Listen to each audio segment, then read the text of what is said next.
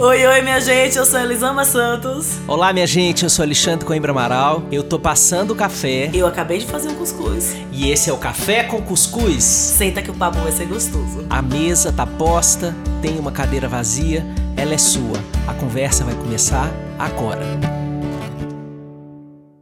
Olá, minha gente querida! Que bom ter vocês aqui de novo em mais um episódio desse Café com Cuscuz que já é o podcast mais escutado na podcastosfera amorosa, não violenta, que escreve cartas para seus momentos de crise.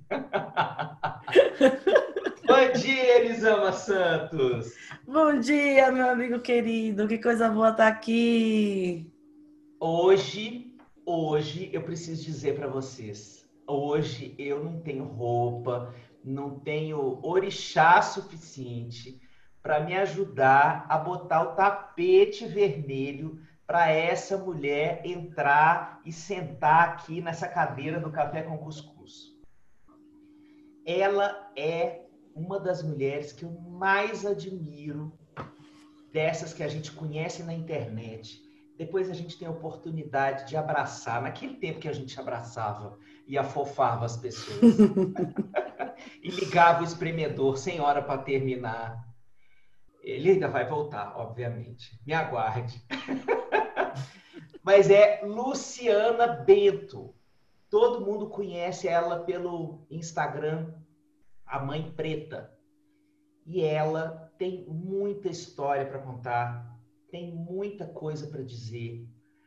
É, só para vocês terem uma ideia, vocês não estão vendo, mas ela tá na frente, sabe, daquelas estantes assim, que tem livro do chão ao teto. Eu estava falando com ela antes da gente começar a gravar que deve ser assim a da Angela Davis. Bom dia, Lubeto. Seja muito bem-vindo à mesa do Café com Cuscuz. Bom dia, gente. Eu estou muito, muito feliz de estar aqui com vocês. Assim, duas pessoas que eu admiro profundamente né? Eu escuto Café com Cuscuz, sempre me sinto muito acolhida nessa cadeira que está aí vazia, né? E muito feliz de estar ocupando uma das cadeiras dessa mesa aí hoje e estar aqui com vocês. Assim, muito obrigada por esse convite. Oh, Seja bem-vinda, querida. querida. É um prazer nosso imenso ter você aqui. Lu, conta conta para quem é, deve ter uma meia dúzia de três ou quatro pessoas que estão nos escutando que não te conhece. Conta para essas pessoas quem é você. Ah, eu sou a Lu Bento, sou mãe de duas meninas, a Isha e Naima. Falo sobre literatura, negritude, maternidade, né, no meu perfil nas redes sociais A Mãe Preta.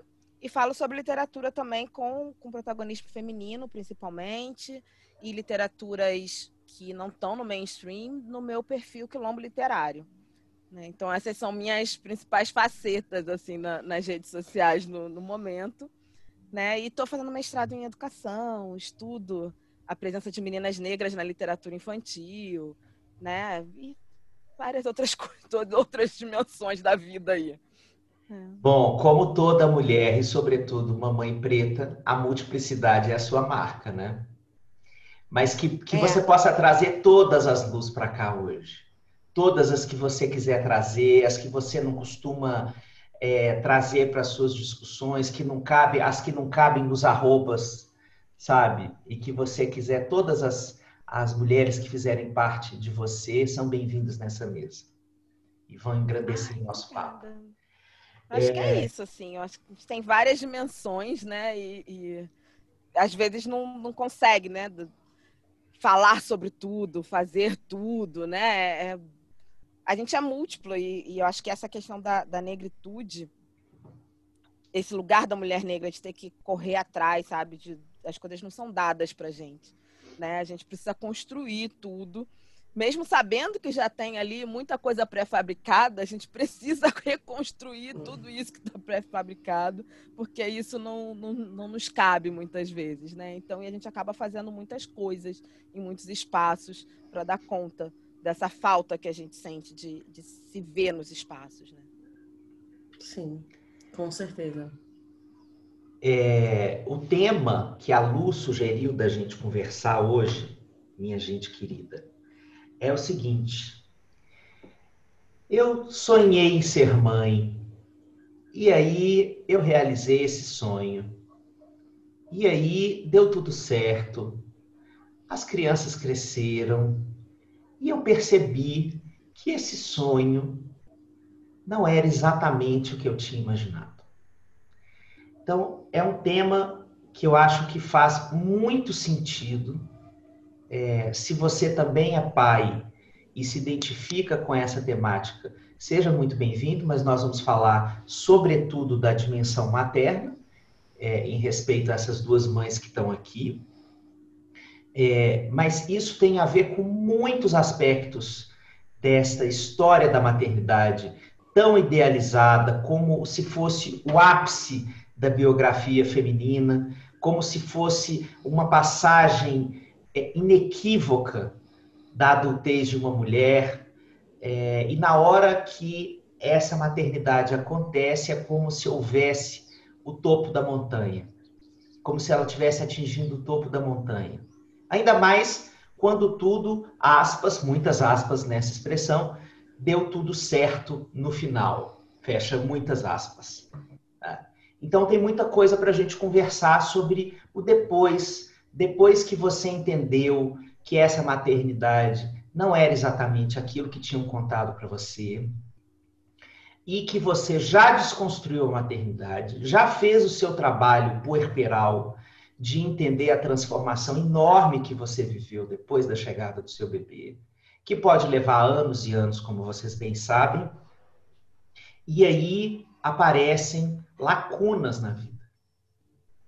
E aí aparecem histórias para serem preenchidas onde a maternidade muitas vezes não é o protagonismo. A maternidade não é o centro de uma ideia que vá te realizar. E aí, o que que você faz com isso? As filhas estão aí do seu lado. Agora na quarentena, então, mais do lado ainda. Não é isso, Lu? Muito isso. é, assim, a minha, a minha história, né, a maternidade assumiu um, um papel muito central nas, nas escolhas que eu fiz na minha vida. Né? Eu engravidei a primeira vez aos 22 anos, estava no começo do namoro, estava na faculdade. E essa gravidez foi muito bem-vinda, assim, não foi planejada, mas foi muito bem-vinda, foi muito acolhida pela minha família, foi acolhida por mim, foi acolhida pelo pai, né? E eu tive um aborto. Então eu virei a chave, né, de uma mente de uma pessoa que estava na universidade, fazendo graduação em ciências sociais, pensando no mestrado, numa sequência de uma vida acadêmica, para a mente da maternidade, e isso se interrompeu, né? E eu fiquei muito focada em, em entender, né, porque o que, que eu quero fazer da minha vida agora, o que, que aconteceu comigo, né? Eu quero ser mãe, eu não fui mãe, eu, né? É, isso é que é importante para mim nesse momento. E aí a gente casou, né? A gente um, se estruturou financeiramente, se organizou e falou: agora é o momento de ter um filho. E eu engravidei novamente. Nesse processo que eu engravidei novamente, né? Mais uma vez, uma criança, uma, uma gestação bem recebida, família feliz, todo mundo feliz e um novo aborto. E aí eu descobri que eu precisava, né? Eu tinha uma incompetência do colo do útero, eu precisava de uma gravidez com acompanhamento médico mais intenso, era uma gravidez de risco, eu ia precisar ficar de repouso a gravidez inteira, né? E aí eu precisava ter condições, além das condições que eu tinha, eu precisava de ter condições melhores ainda para eu dar conta dessa gravidez, né? E aí eu decidi estudar para um concurso público, porque aí eu teria uma estabilidade financeira e teria a possibilidade de entrar de licença durante toda a minha gestação para eu poder ter as minhas filhas. Né? Então, isso já teve uma mudança de decisão de, de carreira, assim, né? Eu não pensava em, em trabalhar onde eu trabalho hoje. Isso não era um sonho, né? Mas isso acabou se tornando um sonho, uma meta e algo que eu me esforcei, estudei muito, e muitos concursos, e muitas provas, e muitas viagens para fazer prova, né? E, e, e muitas noites sem dormir, e todo esse esforço para conseguir passar num concurso público que me desse essa estabilidade. Né? E isso me trouxe, inclusive, para São Paulo. Né? Eu sou carioca, morava no Rio, minha família inteira é do Rio, família do meu companheiro toda é do Rio também. E a gente acabou vindo para São Paulo porque foi aqui que eu consegui essa estabilidade. E aí, finalmente, engravidei. né, pela terceira vez, com acompanhamento, fiz repouso, né, uma gravidez que eu entrei de licença, com cinco semanas de gravidez eu entrei de licença, né, com dez semanas, onze semanas eu fiz a cerclagem e desde então eu fiquei deitada esperando minha filha nascer, sabe? Então é algo que minha vida parou, né? Tipo, olha, agora eu estou deitada esperando minha filha nascer, né? Em um momento que poderia ter aproveitado para estudar, poderia ter aproveitado para fazer várias coisas, mas com que cabeça? Foi um tempo que eu só via novela e ficava deitada e pronto, sabe? Controlando dieta, não sei o quê, né? um corpo gerando uma criança, né? E aí a minha filha nasceu, a Isha, né? E eu já sabia, né? É, foi, foi uma. Eu não cheguei a pensar em tipo de parto, eu não cheguei a pensar em né, o que eu queria fazer, pensar a maternidade, outras dimensões da maternidade, porque eu só queria que ela nascesse. Isso que eu ia falar agora, é. né? O foco era chegar ao final da gestação. Foco, tipo, chega no final, nasce com vida e tá tudo certo. Né? E aí, depois que ela, um pouquinho maior, né? Não tinha completado um ano ainda, eu falei, não, eu quero aproveitar que eu ainda tô nova, né? Que eu ainda tô com essa disposição e eu quero ter mais, uma mais um filho, né? Vamos de novo, porque vamos lá né? Estamos no embalo. E aí engravidei novamente, com um repouso que foi mais leve, né? Com uma criança pequena, você não consegue ficar deitado o tempo todo. Não mesmo? Né?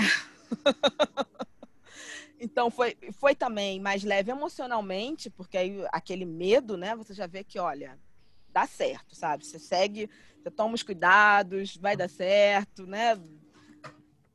dá para relaxar um pouco mais. Então foi menos tensa e tal, e veio a Naima. Né? Elas têm um ano e meio de diferença.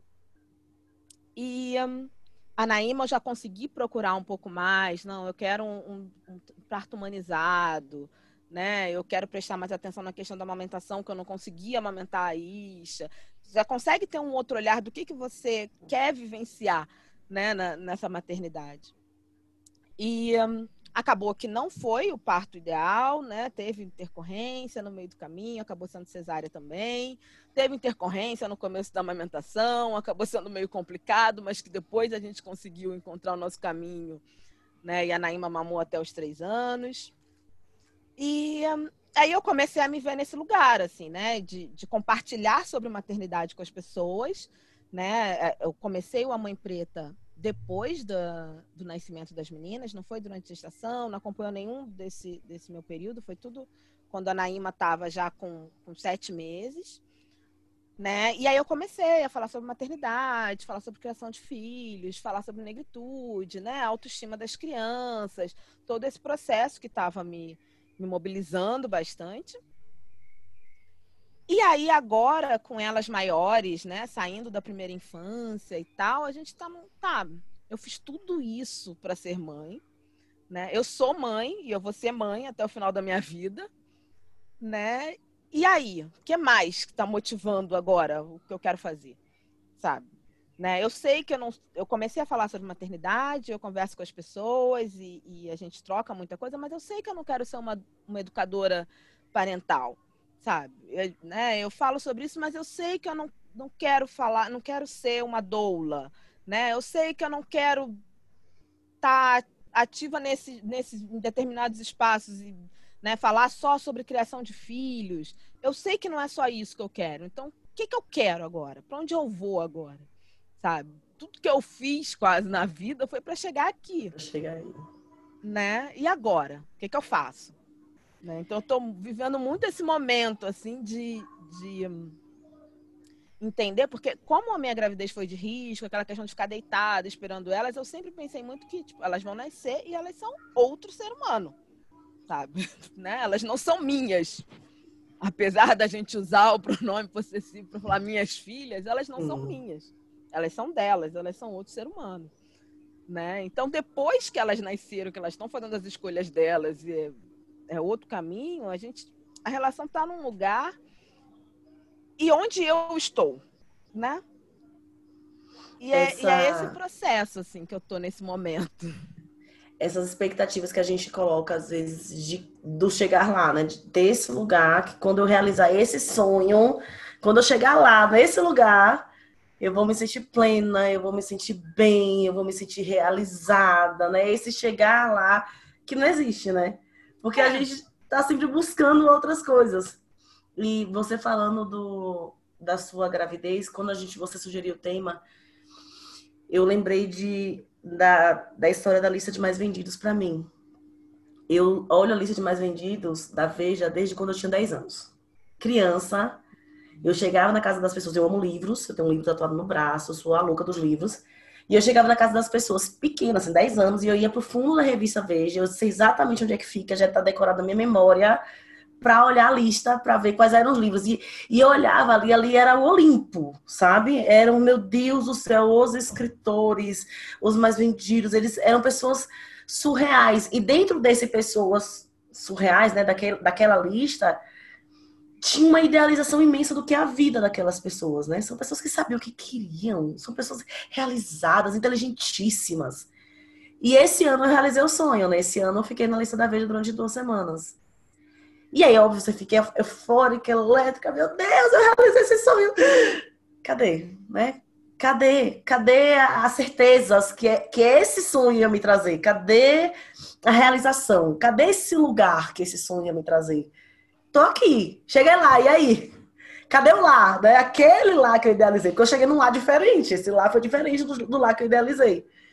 E aí, se a gente coloca no, na, trazendo para a perspectiva da maternidade, a gente vem de um lá muitíssimo idealizado de várias formas, né? Romantizado ao extremo. A gente ouve histórias sobre maternidade, sobre ser mãe, sobre a realização, sobre o amor, sobre essas coisas todas que fazem a gente idealizar esse lugar da maternidade de uma forma muito intensa. E aí é muito doido como a gente fica oscilando aí dentro entre céu e inferno, porque você faz, ah, eu tô conseguindo viver esse amor, e daqui a pouco, nossa, eu sou mãe de bosta, porque eu não tô conseguindo viver esse amor, eu sou mãe de merda, porque eu não tô sentindo esse amor para as crianças. A, a, gente começa a, no começo, que eu, quando eu comecei a falar, peraí, mas isso aqui não é o suficiente para mim, eu achei que tinha algo de errado comigo.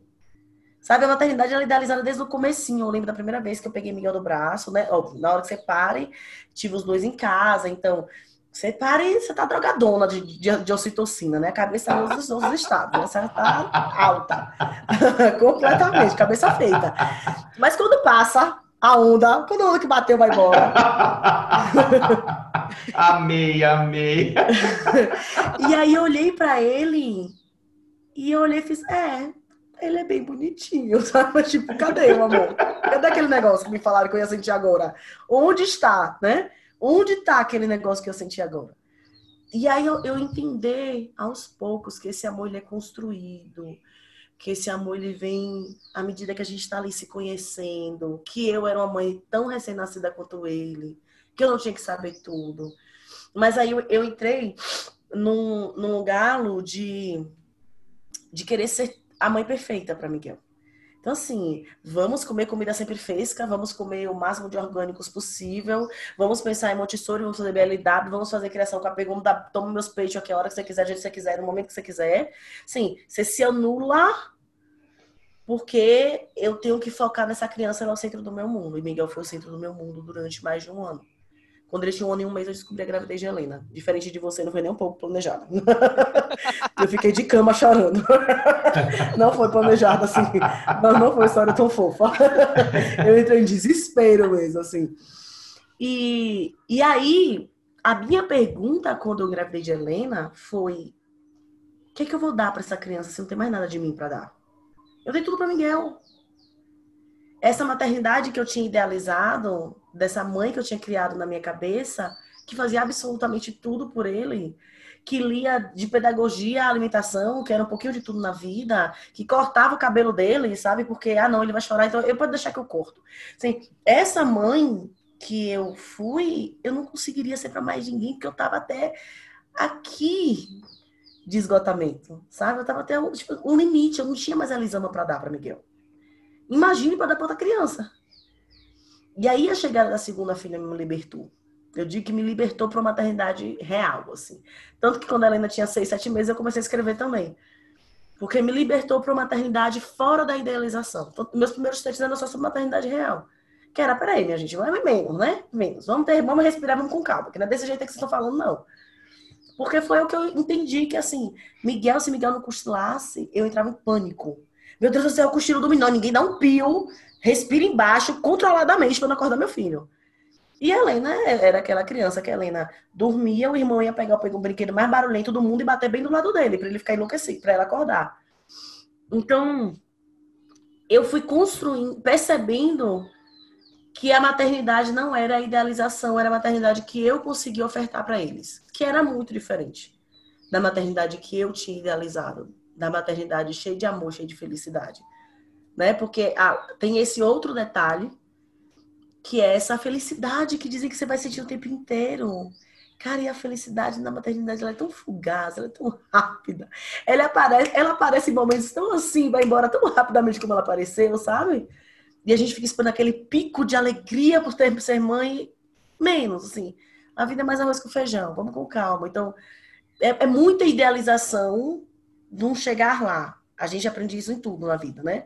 Na maternidade, nos sonhos. Quando você chegar lá, a gente fica esperando esse lá, que vai tirar um pouquinho da nossa humanidade.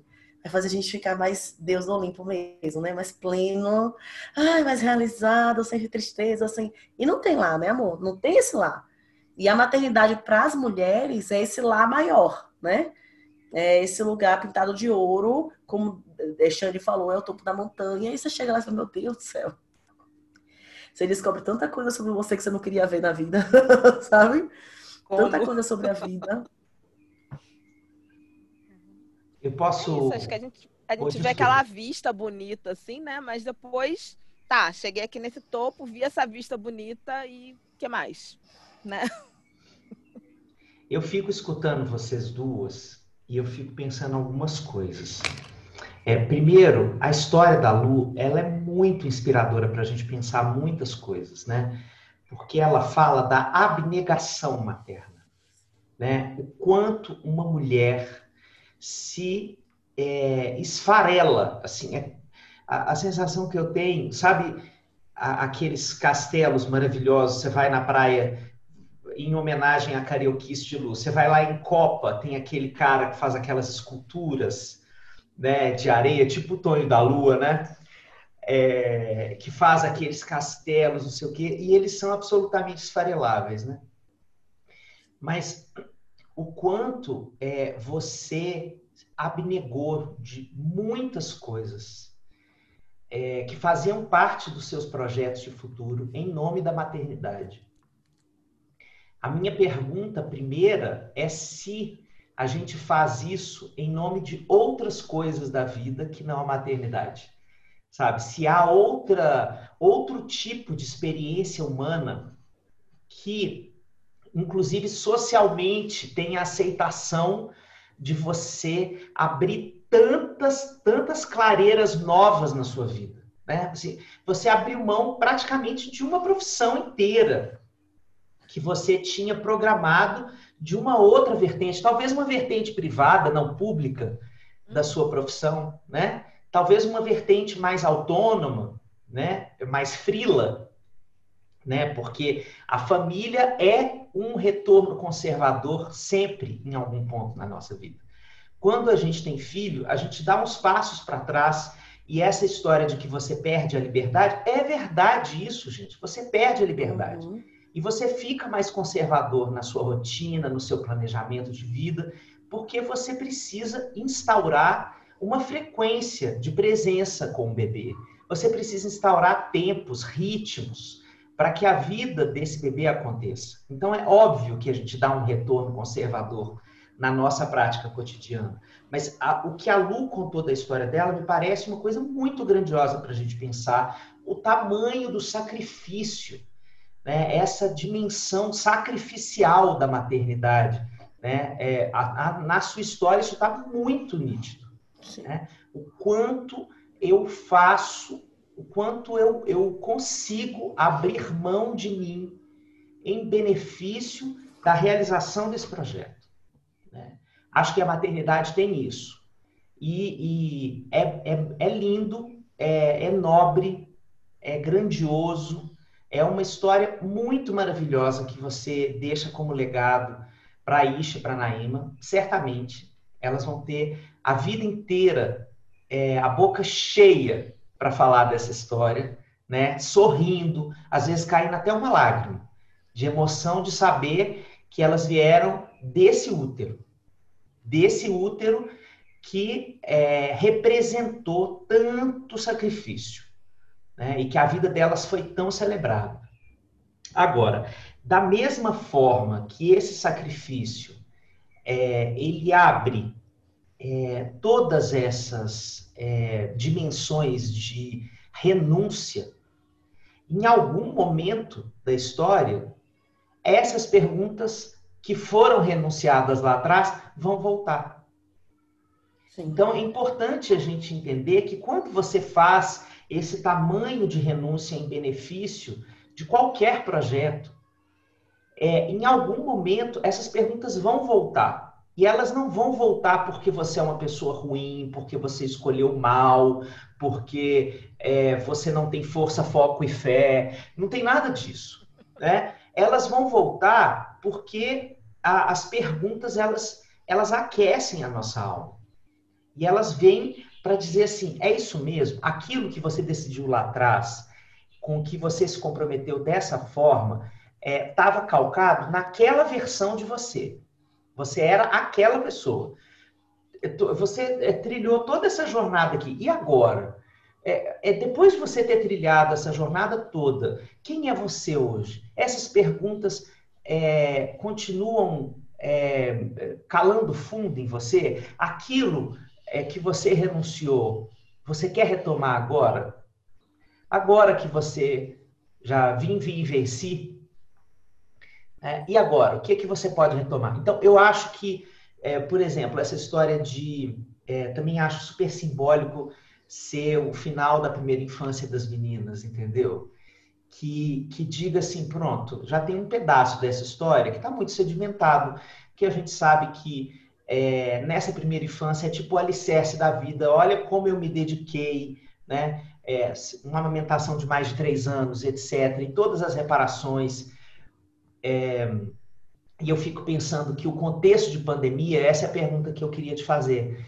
Se você acha que essas perguntas elas estão sendo também precipitadas por essa é, condição pandêmica do excesso de contato, né, é, e da maternidade aparecer como um ofício que está substituindo todas as outras funções dos adultos que circulam pelas vidas delas, né? você virou a pessoa que substitui as amigas, os familiares, as pessoas da escola, a professora, o funcionário da escola, o moço da padaria.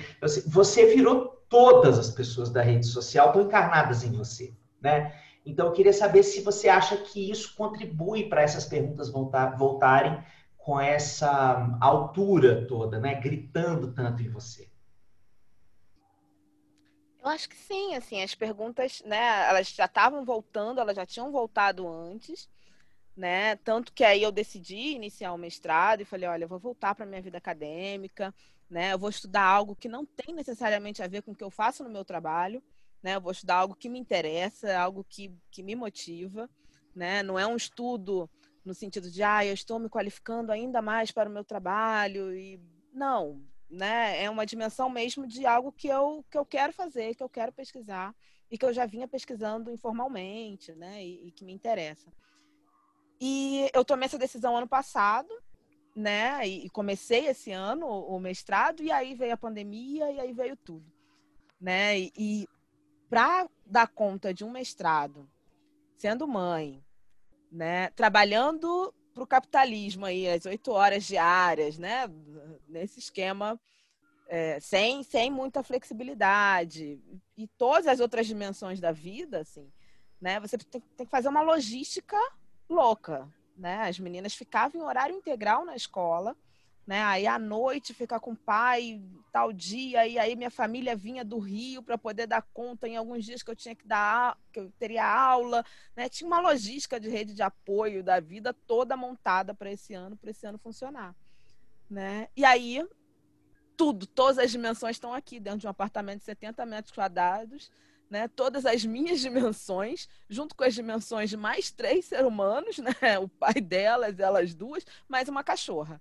Né? Estamos todos aqui nesse espaço tendo dar conta de tudo: trabalho, escola, estudo, né? produção de conteúdo nas redes sociais, sabe? participação em sindicato, participação em coletivos, um monte de coisa ao mesmo tempo. Né? E aí a maternidade que né, tem esse lugar de, de cuidado, é cuidado com a vida, né? Eu não posso, eu estou trabalhando, mas se tem uma criança que está com fome, eu tenho que alimentar essa criança, sabe? É uma coisa, né? Não, não tem, não tem o, o que fazer. Tipo, eu não vou falar, ah, não, você não vai comer, né? Você não vai almoçar porque eu tenho que trabalhar, né? Isso não existe. Você não vai, ah, não, a criança tá as duas lá brigando, porque criança, duas crianças, né? O que, que elas gostam de fazer? Né? Elas gostam de brigar para quando você chegar lá, elas estão brincando. E aí você vai, ah, elas estão brincando. Aí você sai, elas brigam. Você volta, elas estão brincando. Então, esse, esse dinâmica. Essa dança, né? Essa dança. Você fica assim, cara, não, eu tô ficando louca de achar que elas estão brigando, não é? Mas aí você volta, né? E, ah, não, é brincadeira, agora é briga, né? E, e você tá articulando tudo isso, você tá ali no meio tentando entender o que está acontecendo, né? E aquela demanda para eu gravar aqui, a gente faz toda uma logística. Olha, criança, né? vai fazer tal coisa, fica fazendo tal coisa. Mas, a qualquer momento, vem uma criança aqui pedindo a roupa, sabe? Pedindo alguma coisa, pedindo atenção, né? E, e ter e ficar tudo ao mesmo tempo, né? O trabalho, o estudo, o, a aula online delas, que socorro, né? Não aguento mais é, é brincadeira, né? Ah, eu quero brincar com você, não quero mais brincar com a minha irmã, sabe? Eu tenho uma irmã, eu tenho um cachorro, eu tenho um brinquedo, mas eu quero brincar com, com você, com a minha mãe, né? E, e, essa dimensão da brincadeira, essa dimensão de, de estimular a criança a fazer outras coisas que não seja ficar só em tela, né? Tá tudo ali, tá tudo aqui ao mesmo tempo e, e dessa forma intensa, assim, de, né? olha, sua vida é tudo isso daqui, né? Você está olhando mais para cá, olhando mais para lá, ou querendo caminhar, entenda, sua vida é tudo, tudo isso aqui. Né? Eu acho que a, a quarentena separa, foi né? isso, assim, tipo, olha, é tudo, tudo isso aqui é a sua vida, né? Então, é... Não dá para separar os pedacinhos, né?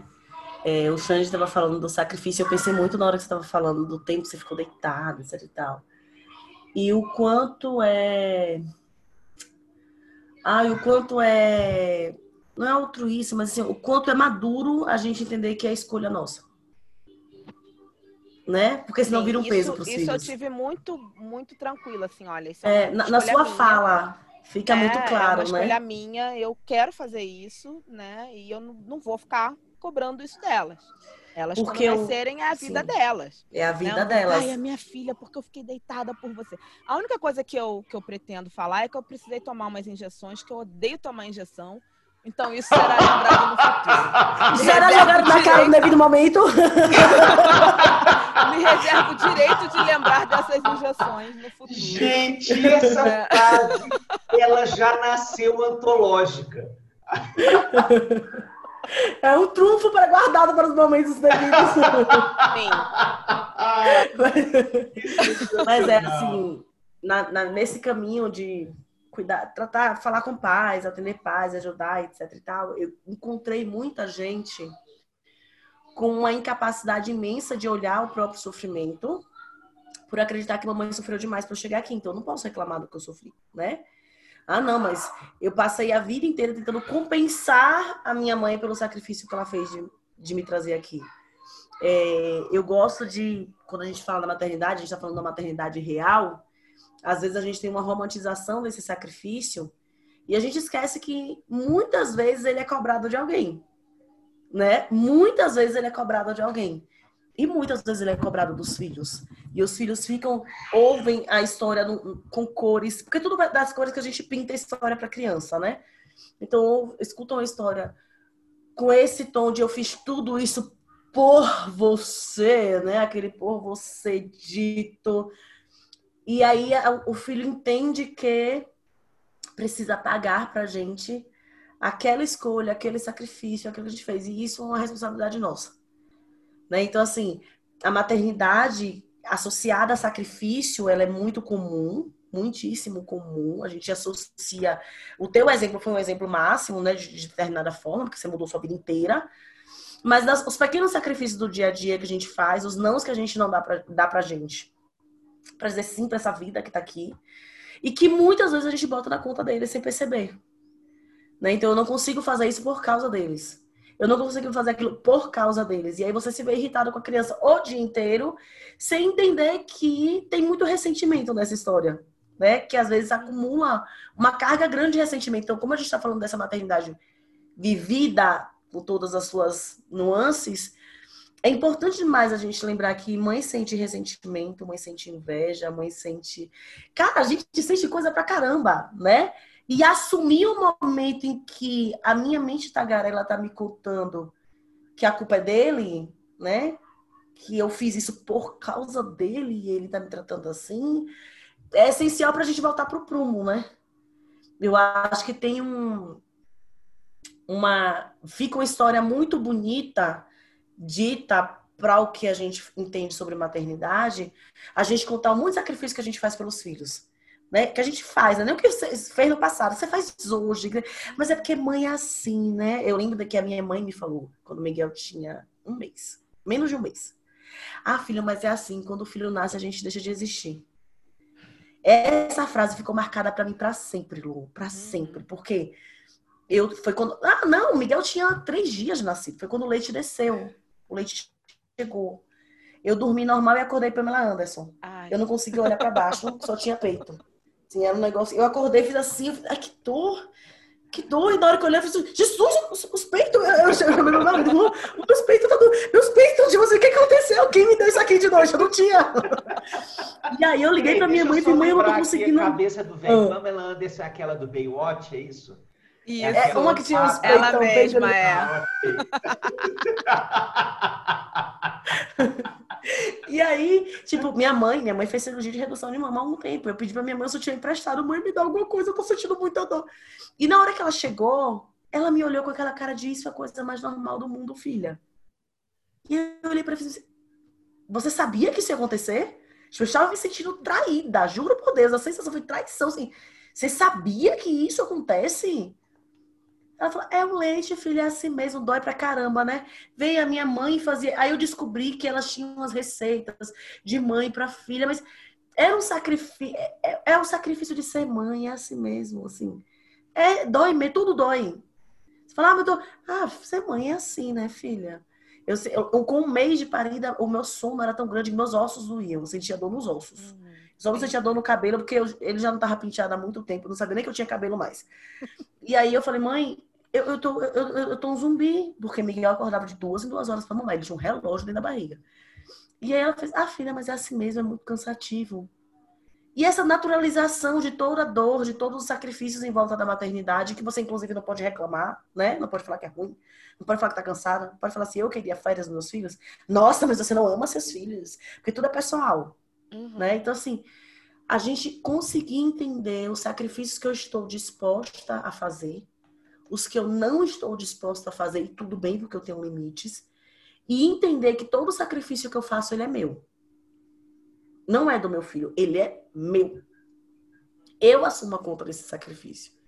Né? Então, a tua história, na hora que você conta, e você conta com, com uma maturidade muito grande de ver esse sacrifício como seu, né? Como algo que não, não tem, suas filhas não tem que te pagar nada. Elas não estão te devendo absolutamente nada pelo seu sacrifício. E na tua fala, no teu trabalho também, talvez eu tenha entendido, assim, desde que te acompanho, então eu sei que pelo teu trabalho, que você tem muita consciência disso. Mas eu acho importante quando a gente fala de sacrifício materno pontuar, sabe? Porque tem muito filho até hoje querendo pagar para a mãe os sacrifícios que ela fez. E tem muita mãe que usa isso como um trunfo também, né? Usa os próprios sacrifícios. Eu não fiz, não estudei por sua causa. Eu não fiz isso por você, né? Que se muita filha que se, muito filho que se silencia porque eu já estraguei a vida dela, já não fez a faculdade por minha causa. Assim, como que eu ainda vou reclamar? Como que eu ainda vou chorar? Como que eu ainda vou questionar, né? Como que eu ainda vou ter o direito de existir? Eu lembro de uma mãe que ela tinha um sacrifício de se ver feliz.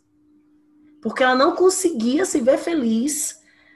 Porque ela, ela tinha desgraçado a vida da mãe dela quando chegou, porque a mãe dela entrou em depressão logo depois que ela nasceu, porque foi em gravidez não planejada, todas as histórias. Jogava isso na cara dela de dois, dois minutos, né? O sacrifício que eu fiz por você. Então, acho que isso, isso foi algo que eu, que eu sempre tive em mente, assim, né? Não faz sentido eu fazer tudo isso para depois ficar, né, sobrecarregando aquela criança de uma forma, né, olha, eu fiz isso por você e tal. Tanto que eu sou, assim, para mim ainda tem uma, uma questão que eu sou sagitariana, né? Sagitariano gosta de liberdade, né? Pelo menos o meu ascendente é em câncer, que é mais maternal e tal, então equilibra, assim, né? Aquela coisa de, de liberdade, de amorzinho sem grude, né? Uhum. Olha, aqui é amorzinho sem grude, né? Então, a gente... Eu, eu sempre tive isso tão, tão tranquilo que as meninas, por exemplo, desde que elas... Desde pequena, desde bem pequenas, elas passam férias no Rio com os avós, sabe? Vai lá, fica 30 dias no Rio, beleza né? E eu tiro férias sozinha. Eu, assim, eu tenho um momento, eu gosto, adoro tirar férias sozinha, assim. Bem sagitariana. Em alguns momentos eu quero ficar sozinha, viajar sozinha. Né? E aí vocês fiquem com seus avós, fiquem com seu pai, vocês fiquem fazendo o que vocês quiserem fazer da vida de vocês, né? Porque esse é meu momento. Né? Então também não tem essa culpa e, e essa questão de ficar, ai meu Deus, ah, quem vai ficar com as minhas filhas, né? eu não posso sair e me divertir sem elas, eu não posso viver sem elas, né? Elas elas são do mundo, assim, elas são, né, outros seres humanos, têm outras relações com outras pessoas.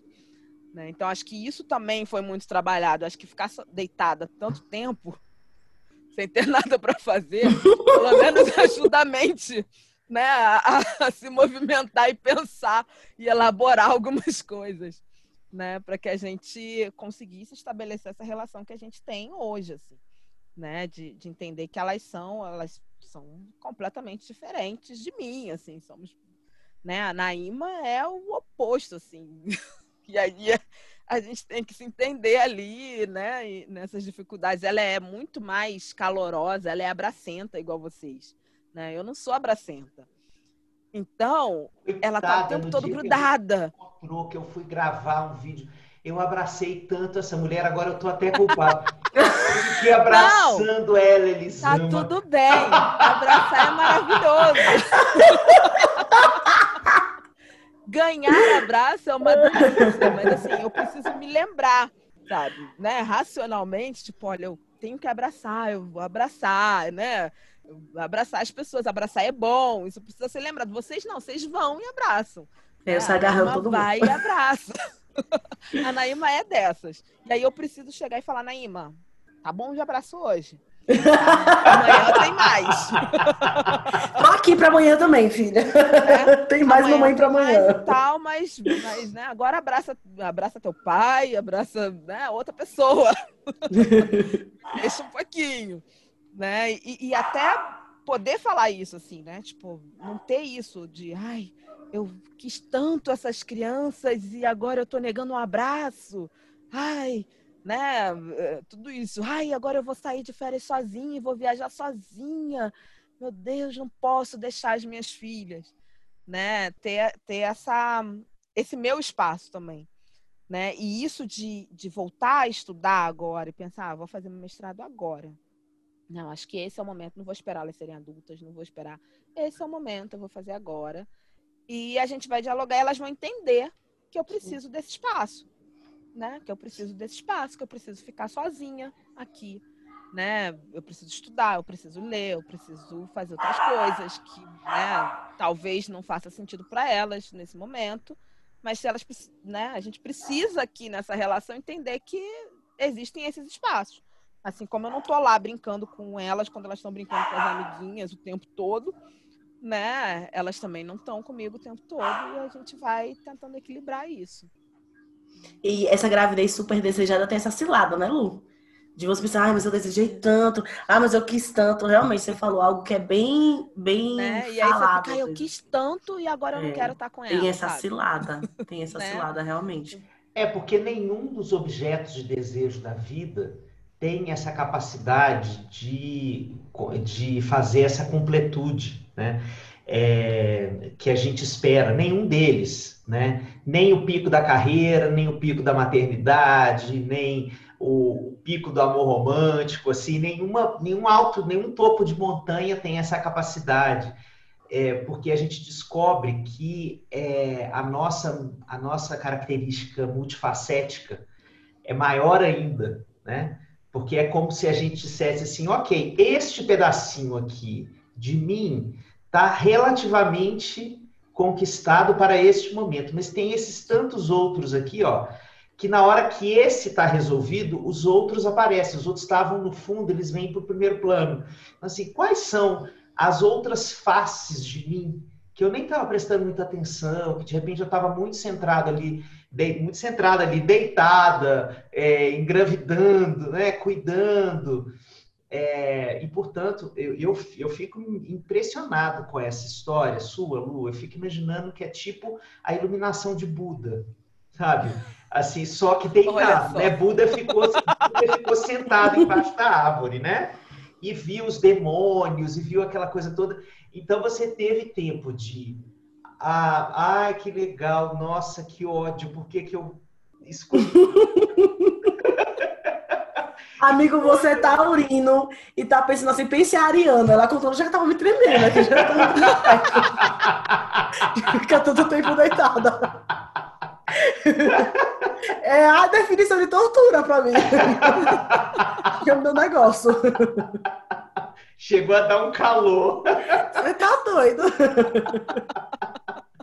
Mas eu fico imaginando, né? Assim, você teve realmente muito tempo. É, eu, assim, pensando do ponto de vista do desenvolvimento materno, eu fico imaginando que você puerperou junto com a gravidez, sabe? Que você já já foi na gravidez elaborando todos os lutos, é, porque a, a gravidez já foi um grande luto porque você precisou abdicar de muita coisa da sua vida já para engravidar, né?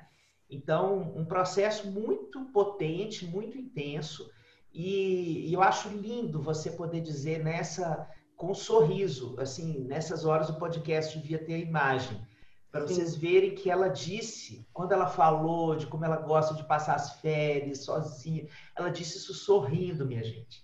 Ela falou sorrindo, com alegria, com saudade. Saudade de passar férias sozinha, né, minha filha? Né? então, é, que a gente já está chegando para o final né, da nossa conversa.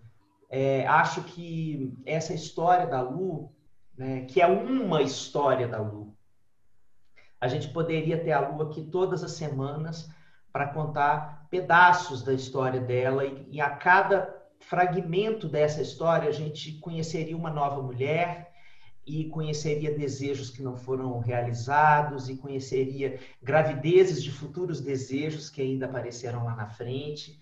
É, mas é, é, muito bonito a gente ter oportunidade de, de falar com tanta verdade, né? Esse é o podcast Verdade Absoluta, assim, tem cachorro latindo do fundo, tem menino brigando enquanto a gente está falando, né? É, assim, isso é a vida real. A gente nunca imaginou que fosse ser desse jeito. O nosso primeiro e único episódio gravado em estúdio com toda. Oi. com o microfone que a gente tinha encostado, então é. o microfone. Eu e já aí, consegui ouvir a voz da minha mãe assim, Elisama, cuidado pra não quebrar esse negócio. e aí veio a pandemia, Lu, pá. então, todos os outros episódios viraram mesmo a materialidade da nossa alma e de como a gente gosta de se amostrar no mundo que é de verdade. Então, eu só te agradeço de ter podido receber a sua verdade, a verdade da sua história é, e a clareza com que você olha para tudo isso. Né? Muito lindo, muito lindo, muito lindo. E estou muito muito desejoso de receber você outras vezes, de repente para falar do seu mestrado, para falar das coisas que você está pensando. É, a Luz, gente, é uma exímia crítica literária. Sim. As coisas que a Lu escreve sobre literatura, por favor, sigam a Lu. Sigam a Lu falando de literatura. Eu já me inspirei várias vezes e, e li as coisas do Quilombo e já, já fui lá para o carrinho de compras, né? Meu, meu cartão de crédito é uma navalha, e fui lá e já fiz a compra. e já fiz a compra, ligue já, assim, do livro que a Lu indicou. Então, é uma das múltiplas facetas dessa mulher incrível que a gente admira tanto. Sim, é, antes também para me despedir de você, né, Lu? Da nossa conversa inteira, é, me ficou muito forte essa sua clareza de eu tenho direito a férias dos meninos, das meninas, assim, elas vão para casa das avós, eu não sei se vai ficar com o pai, se vai ficar com as avós, tem muita gente perto, eu vou ficar sozinha. O quanto é uma conquista dentro da nossa realidade machista, patriarcal, desse lugar que colocaram a mulher mãe no mundo, na maternidade, nos silenciando, nos diminuindo, é, o quanto é potente você falar, eu tenho direito de tirar alguns dias de férias sozinha, sem marido, inclusive, assim, sozinha. Eu e eu mesma, né? Eu cercada de mim mesma aqui para viajar. O quanto isso é lindo, o quanto isso salvaria, inclusive, a sanidade mental de muitas mães. Esse direito se dá o direito de ser feliz com e sem os filhos. Que a gente aprendeu muito que você tem que ser feliz com os filhos.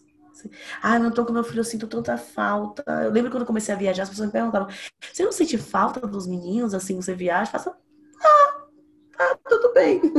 Tô numa saudade. A última vez que o aplicativo da Google me mandou uma notificação, eu chorei de saudade. Literalmente, eu olhei pra eu chorei. Então, assim, é bom, eu, eu era uma mãe melhor. Eu sou uma mãe bacana, mas eu sou uma mãe melhor quando eu tenho um final de semana por mês sozinha. Sou uma mãe melhor quando eu consigo sair trabalhar. Então, assim, é uma conquista. Nós conseguimos falar, eu sou mulher, eu sou gente, eu existo para além da maternidade. E no seu caso, essa maternidade que veio baseada em tanto sacrifício, é um grito daqueles, né? Você poder falar, não, sim, foi com sacrifício. E essa é uma parte da história, né? Tem uma história gigante aqui na frente é, para ser olhada e para ser cuidada e para ser vivida. Então, muito obrigada por ter vivido a sua história com a gente. Muito obrigada por inspirar tanto. Espero que outras mães que estão assistindo, estão ouvindo a gente, que elas consigam se enxergar também é, com o direito de serem elas mesmas, de serem felizes com e sem filhos, né? consigam se inspirar na sua história e sigam o Quilombo Literário Mãe Preta, gente, porque são realmente vale muito a pena e as dicas da dos livros são maravilhosas. É isso, querida, muito obrigada.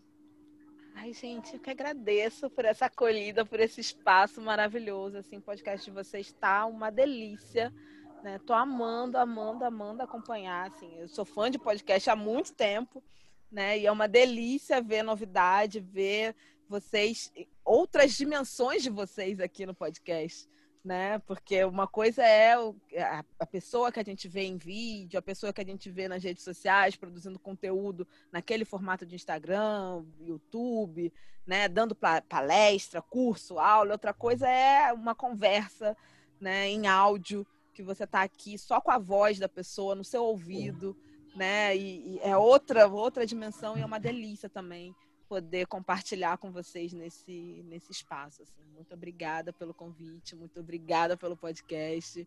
Muito feliz assim, de, de estar aqui e, e viver tudo isso com vocês. Obrigada, gente. Um beijo, Lu, que, que você possa colocar na avenida todos todos os pedaços de você como carros alegóricos, assim, a avenida ao longo da vida. Estamos aí, estamos aí, desfilando. Minha gente, até o próximo Café com Cuscuz. Semana que vem tem mais, tem mais encontro para você desfrutar da companhia desta super mulher Elisama Santos, que realmente, se tem uma mulher que é um mosaico, é essa. Cada hora um pedacinho que se amostra para o mundo e mais um monte de coisa para a gente poder conversar. Se você está vendo esse podcast pela primeira vez, maratone, venha, troque a Netflix, net, que Netflix que nada. Venha para o Café com Cuscuz, maratone a gente. E se você quiser escrever, eu já decorei o e-mail, café Ele acertou de novo! então, gente, obrigada pelos e-mails. A gente tem recebido e-mail de carinho, com sugestões. Muito, muito, muito obrigada. Adoro meus e-mails. Isso. Então a gente se vê na semana que vem com mais um episódio. A gente vai estar sempre junto. Até 2085 a gente promete ter café com cuscuz. Depois a gente vê como é que a gente vai estar para fazer mais episódios. Mas até lá a gente promete. Tá bom, Elisa? Beijo, gente! Beijo, tchau! Tchau, tchau! Tchau!